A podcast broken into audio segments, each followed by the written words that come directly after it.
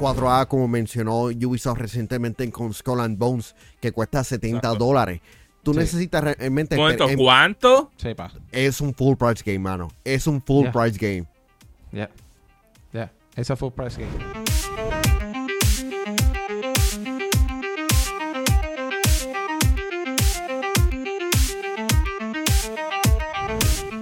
¿Es Helldivers 2 lo que PlayStation necesitaba? Porque mira que Helldivers lanzó en, la semana pasada y mira que tuvo un buen arranque en Steam porque en el fin de semana tuvieron la marca de sobre 155.926 jugadores concurrentes, siendo el primer juego de PlayStation Studios en, en, lograr esta marca y está de más decir que es el videojuego de PlayStation Studios con más jugadores en Steam, más que God of War, más que Horizon Zero Dawn, más que The Last of Us Parte 1 y por supuesto más que Days Gone, porque ¿quién juega eso? Y si quieres saber algo más, tuvieron más jugadores que el mismo Call of Duty. Oh, la pregunta es, nuevamente, Helldivers es lo que PlayStation necesitaba en estos momentos, muchachos. Ok, una de las quejas más grandes que muchas personas tenían es que PlayStation estaba produciendo videojuegos exactamente iguales. Third, third person eh, y PlayStation. Action Adventure. Sí, Action Adventure. Y, Play, y las personas estaban diciendo: estos, estos juegos parecen pelijuegos.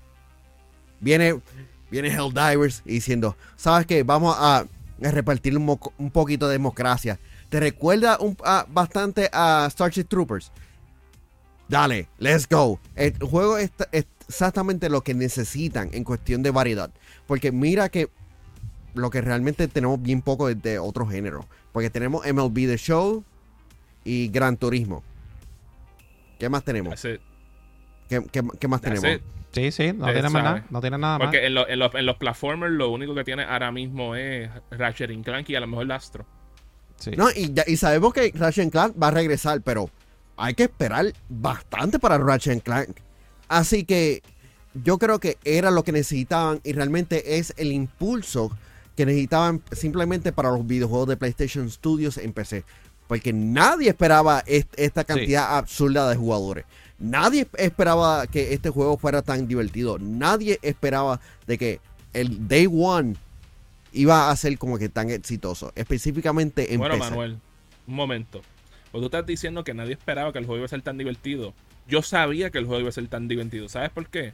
Porque lo hace la gente de Arrowhead. Uno de los estudios que creó uno de los juegos que más yo me divertí con los amigos míos y mi hermano, que se llamaba Magica. Que aquel entonces ese fue como que el primer juego de ellos que fue un hit. Que los que son PC gamers saben lo que es Magica. Después un juego que después lanzó después en consola. Tuvieron la secuela con Magica 2. Y, ¿sabes? Desde aquel entonces, como que PlayStation ha tenido un relationship con gente de Arrowhead. Porque el primer Helldiver salió para tres consolas: PlayStation 3, PlayStation 4 y PlayStation Vita. Yo tengo aquí como que de las pocas copias que existen de esa versión física. Y tú sabes, esto es un estudio que siempre ha sido conocido por hacer juegos que son divertidos. Y divertidos de una manera que hasta daban gracias. Porque créeme que los juegos que esta gente hace están llenos de humor mucho, mucho, como dice la palabra, mucha comedia en este y, humor. Y de verdad, ¿sabes? Like, tú lo dijiste, mm. Manuel. Esto era lo que PlayStation necesitaba porque vamos a ver, claro, nos han fastidiado, con sobre 20 y pico, 30 y pico Action Adventure Games en los últimos 10 años. ¿Sabes? El último shooter que había tirado PlayStation había sido Killzone Shadowfall y potencialmente el más reciente que te pudiese decirte a lo mejor era Returnal porque vamos a ver claro es un shooter pero mezclado con Bullet Hell. Y vamos a ver claro eso es un género que mucha gente en PlayStation es bien fan de PlayStation a consecuencia de eso, gracias a Socom, gracias a Resistance, a Killzone. Eran los juegos que a la gente le encantaba en esa era de PlayStation 3, entre otros más. Y cuando ellos hicieron ese pivot de que, men, todos los estudios empezaron a hacer juegos de acción y aventura nada más un cambio que se sintió bien fuerte. Y por eso es que cuando veíamos que otro estudio hacía un juego diferente, como por ejemplo Japan Studios hacía Gravity Rush, que era una cosa completamente diferente, todo el mundo como que wow, esto está cool, vamos, darnos más de esto y yo creo que eso es lo que pasó con este juego porque mucha gente se quedó como que men, por fin nos dieron algo diferente, de la misma manera como nos dieron algo diferente con el de Ratchet Clank, que a mucha gente le encantó, lo mismo con hasta cierta gente te pudieron decirte lo mismo con Gran Turismo, aunque vamos claro, siempre tenemos Gran Turismo por lo menos afortunadamente. Y yo creo que eso es lo que PlayStation pues necesita más de ahora en adelante. Y yo creo que yo creo que lo notaron. Necesitan variedad en su género. No todo puede ser el mismo género. Mira, quiero agregar algo a la conversación, ¿verdad? Yo creo que ustedes han dicho muchas cosas bien importantes. Que si le hacía falta PlayStation, yo creo que cualquier otro mercadista les va a decir, pues claro que les hacía falta. Si ahora mismo la conversación está PlayStation, porque el juego cuando sale, ¿verdad? O cuando comienza, dice que PlayStation Studio. Pero hay algo bien interesante en todo esto, ¿verdad? Y quiero agregar dos datos. Este juego, ¿verdad? Tuve la oportunidad de entrar al Twitter del creador.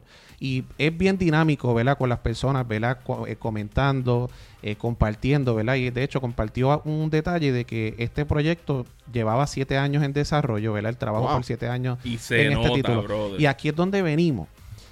Cuando hablamos de PlayStation, tal vez cuando PlayStation recibe este proyecto, ellos no sabían del éxito que iban a tener. Pero volvemos, Mario mencionó algo bien interesante y es que ya ellos tenían un trayecto con Magica y con otros títulos. Pero el éxito que está teniendo ahora mismo, ¿verdad? Helldivers 2 es bien interesante porque estás en una época o estás en un año que también vimos otro título que tuvo éxito, ¿verdad? Y fue de grande escala. Pero ahora venimos. ¿Será el éxito del, del juego de Helldivers a causa de que llegó ¿verdad? Eh, a la vez simultáneo en PlayStation y en PC, creando más noción en lo que es el tráfico tal vez de las redes sociales, el mismo web, en la misma conversación? Porque eso también tiene que ver mucho, ¿verdad? Ya sacando eso, les tengo que decir algo rápido. Yo creo que el juego es bien interesante por el hecho de que tú necesitas trabajar con tu compañero, eh, ¿verdad? O trabajar en co para poder lograr las misiones. Hasta y cuatro te digo, claro, y ahí es donde venimos, pero a diferencia de cuando yo menciono compañero, usualmente tú te, you gather with your crew, tú te unes con tus amistades a jugar, ¿verdad? Pero en este juego... momento, Pachi. Este, que, que, que, que ahora me recordaste algo. Qué casualidad que todos los juegos que esta gente ha hecho, o sea, los de Arrowhead, son juegos cooperativos hasta cuatro personas. Y quería preguntarte algo, ya que tú has tenido la oportunidad de jugar los otros juegos, no sé si hasta cierto punto te llevan como este, pero este es bien interesante porque it doesn't matter, o sea, no importa si tú no conoces a la persona que entra a tu lobby, todos sabemos de que necesitamos de cada uno para poder pasar la misión, porque literalmente es así. Mira, Pachi, brother, ¿sabes? Te, te doy mi experiencia jugando Magica, este, que yo espero que Dani me esté poniendo gameplay de ese juego en algún momento de este video. Ese juego era difícil, hablándote claro. Era cooperativo y era difícil. Y lo mismo es con este, ¿sabes? Yo creo Demasiado. que en este, por lo menos, Y este te voy a lo- lo- decir lo algo. jugué en uno. Te voy a decir algo. Arrowhead lo pensó bien, eh, ¿verdad? Con este juego porque tienes dos experiencias, lo que es el single player y lo que es el co-op. El single player yo te digo que es da horror, ¿verdad? Da, da una adrenalina más todavía porque estás Brother. solo. Entonces, ¿qué pasa? Tienes que estar pendiente de todo lo que está pasando a tu alrededor porque si te envuelves haciendo algo que no tienes que hacer, te fuiste ajuste. Y como tienes la, la cantidad de vida limitada, también. ¿Qué pasa? Cuando estás con tus compañeros, también tienes que estar pendiente, ¿verdad? Eh, que también es otra noción. ¿Por qué? Porque ellos tienen, o sea, es como un deporte, como cualquier otra cosa que usted le quieran llamar, que lleve roles. Tú tienes que llevar tu rol. Y lo más interesante es que cuando tú piensas de que eh, se te va a acabar el juego, ¿verdad? Porque vienen tantos bugs, de la nada puedes tener un perk, ¿verdad?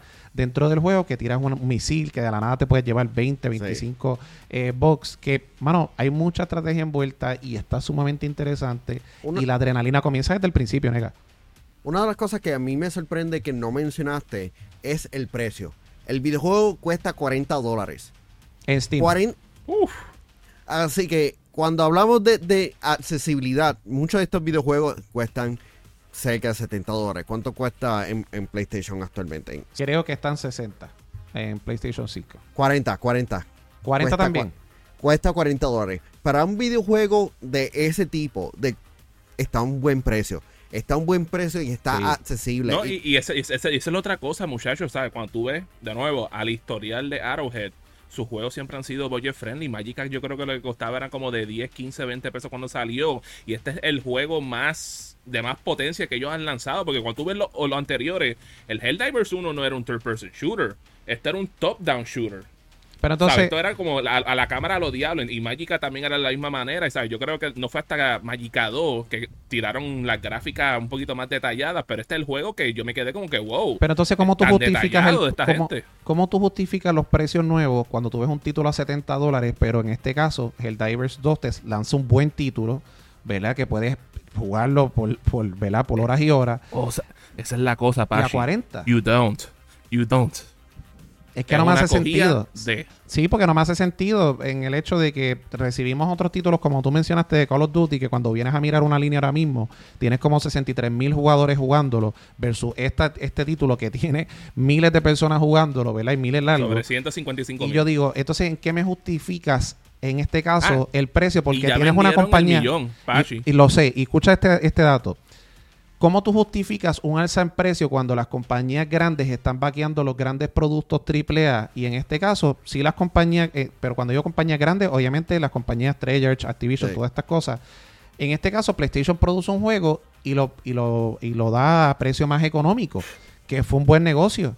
Y la gente me va a decir en este caso, o puede decir, pues el juego se está vendiendo porque es accesible. No, yo creo que al final del juego las personas están comprando el juego porque les llama la atención. Ahora, el, el precio sí le favorece también al título ante tanta competencia con, con más Bien brutal. con Y, más y tú sabes costo. que yo, yo, yo creo que es por eso es que también ha tenido la recepción que ha tenido, ¿sabes? Y esto, esto es una cosa que yo aprendí del, del legendario Tim Schafer, que él dijo, mira, men, si tú sabes que tu juego es cierta cantidad, tú no puedes ponerle un precio que sea so- sobre exagerado, porque eso afecta también hasta el rating que tú recibes en los reviews. Y al tirarlo a 40 dólares, un budget title, y que uno se siente como que, wow, men, me estoy divirtiendo y para lo que está costando, siento que me salió regalado. Nega, quiero, Sí. quiero hacerte una pregunta rápido. Y es que hemos visto dos títulos que ya le ha pasado lo mismo, ¿verdad? En este caso, y lo han sabido manejar, ¿verdad? Primero tenemos a Palworld y ahora tenemos a Helldivers 2. Que hemos visto que la cantidad de jugadores que está entrando, eh, al, eh, ¿verdad? En este caso, vamos, estamos viendo mantenimiento, pero hay unos ciertos delays en ocasiones para entrar y eso es por la cantidad de jugadores. Oh my A god, el update de, de- de ayer, del domingo, realmente fue insoportable. Pero yo creo que una de las cosas que Palworld y que ha perdido dos tercios de sus jugadores y Helldivers actualmente es que no son experiencias tan wow. Porque muchas personas este y han estado diciendo de que el gaming tú no necesitas experiencias tan super wow o 4 4A como mencionó Ubisoft recientemente con Skull and Bones que cuesta 70 Exacto. dólares. Tú Sí. necesitas realmente Un ¿cuánto? Sepa. es un full price game, mano. Es un full price game. Ya. Ya. Ese fue el price game. Yeah. Ese juego jugué- estaba para pre-order a 60 dólares antes. ¿Cómo que es un full price game? Yeah. Chris, que está viendo el show en vivo en patreon.com slash gamer, él dice, y estoy de acuerdo con lo que él dice, diciendo, los juegos online nada más deberían de costar 40 dólares. Juegos completos deberían costar 70, porque es, es un live, as, live as a service. Y a diferencia de otros videojuegos, este videojuego no se siente predatorio. No, no tiene un pay to win como muchas personas Sí. estaban diciendo online. Real, tú puedes encontrar el premium currency este, a, a través del mapa que tú que durante las partidas de media hora tú puedes encontrarlo. Sí. Lo único que tú tienes que saber exactamente en You dónde. gotta buscar. grind. You gotta grind. Exacto. No, y, y, y de nuevo, porque vamos a hablar claro, men, y eso es parte del fun con este tipo de juegos. O sea, el tipo, el tipo de juego como si fuese un horde mode, vamos a hablar claro. Es un Un horde. horde mode bien hecho, Sí. Que a la gente le está gustando, le está gustando más Y como de lo que le gustó Back responden, 4 es que como responden los bugs a lo que tú estás haciendo en medio del combate o cuando estás pasando, mano, el sistema de inteligencia es otro nivel. Entonces, cuando tú entras a los mapas, realmente tú no vas a entrar al mismo mapa todo el tiempo. Siempre tú estás viendo un mapa que tú dices, ah, espérate, yo conozco este mapa. No, si tú empiezas a cambiar del mundo, tú vas a ver mapas completamente diferentes que también lo hace interesante. Y sin mencionar las customizaciones que a la gente le gusta, ¿verdad? Obviamente de lo que son los soldiers, that's nice too. Sí, pero una de las cosas que yo en- en- entiendo que PlayStation debería hacer más y, y dejándome llevar por, por cosas que las personas quieren es como que me gustaría que jueguen más con la opción de lanzar videojuegos Day One en otras plataformas. Sí, Y aunque, eh, ya, y aunque en cierta manera afectó lo que son los jugadores, eh, porque la mayoría de los jugadores de Helldivers en PC, no en PlayStation 5, yo creo que ciertos videojuegos deberían de estar haciendo esto. Lo que, eh, ejemplo, posiblemente Twisted Metal, que supuestamente lo, lo están haciendo, lánzalo Day One en, en Steam. Sí o sí. sí o Hazlo. sí. Tienen, que- tienen Sí que hacerlo sí. para que creen ese word, word to mouth. Como- Claro. ¿Cómo, cómo les digo, muchachos? Yo creo que en este caso, ¿sabes? Al, de nuevo, al conocer el background de que Arrowhead es conocido más como un estudio de PC, después segundo, conocido secundariamente como un estudio de PlayStation, porque son las únicas dos plataformas que han trabajado en eso, pues yo creo que ya con eso fue, era un no-brainer de que, ah, men, pues si, si esta gente empezó así, la gente lo conoce, pues hace sentido que lo lanza así Day One. Y por lo menos en este caso, le dio los frutos, vamos a hablar claro, Sí. un millón de copias.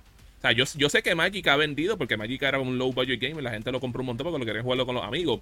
Pero yo creo que este es el primer juego de ellos que vende tiempo, tan rápido sí. al millón. Sí, el Sí, tiempo no, que, el que se word to mouth. Es, es la reacción de las personas. Y cuando tú Y ves. mira que la gente cuando, cuan- porque yo, yo creo que yo era como que la única persona que estaba como que motivado desde que anunciaron el juego y me quedo, Helldivers 2, vamos allá papá y todo el mundo como que, amén, ese juego va a ser nada. porque lo- sabes y que a mí me tomó tiempo. juego. A mí me tomó tiempo. Sí, a mí Eh, yo, yo encariñarme con el juego, literalmente el juego sale jueves. Y yo estoy mirando, yo estoy mirando, yo estoy mirando y yo Eh, digo, es, la, es la debo promo- entrar". es la promoción, pero luego cuando Sí. tú empiezas y tú entiendes el juego, como que, loco, este es Starship Troopers. ¿Quieres Starship Literal. Troopers? Cool. Toma Starship Literal. Troopers. ¿Cuál, by the way? Ese no era el Vive anteriormente, porque cuando tú, tú veías esto, ¿sabes? Tú no veías como que eso era el Vive, porque te no, ¿sabes? Y era el top down. Pero con este, cuando yo vi con la anunciaron, yo me quedo como que esta gente evolucionaron el juego por completo de top down a third person y le están poniendo todo esto. Y me quedé como que, diablo, men, este juego va a estar brutal. Sí. Y afortunadamente así fue. No, y las mecánicas se sienten bien. Cuando tú lo juegas, la- todo se siente bien hasta el momento. Tú sabes, la mecánica y Bien- lo que bien te dije. brutal. Yo, Sí. eh, lo que te dije, lo más importante es que los developers están respondiéndolo a la comunidad a través de X y yo creo que eso es bien importante. Mira, Pachi, brother, ¿sabes? Like, y el juego está aquí súper divertido. Lo puedes jugarlo con tus panas. Estamos ahí brutal, brother. Y qué mejor panas que nuestros VIP Limited Edition de Patreon, papi. Yo, que, hey, puedes unirte a nuestro Patreon, papi. Yo que en el mes de.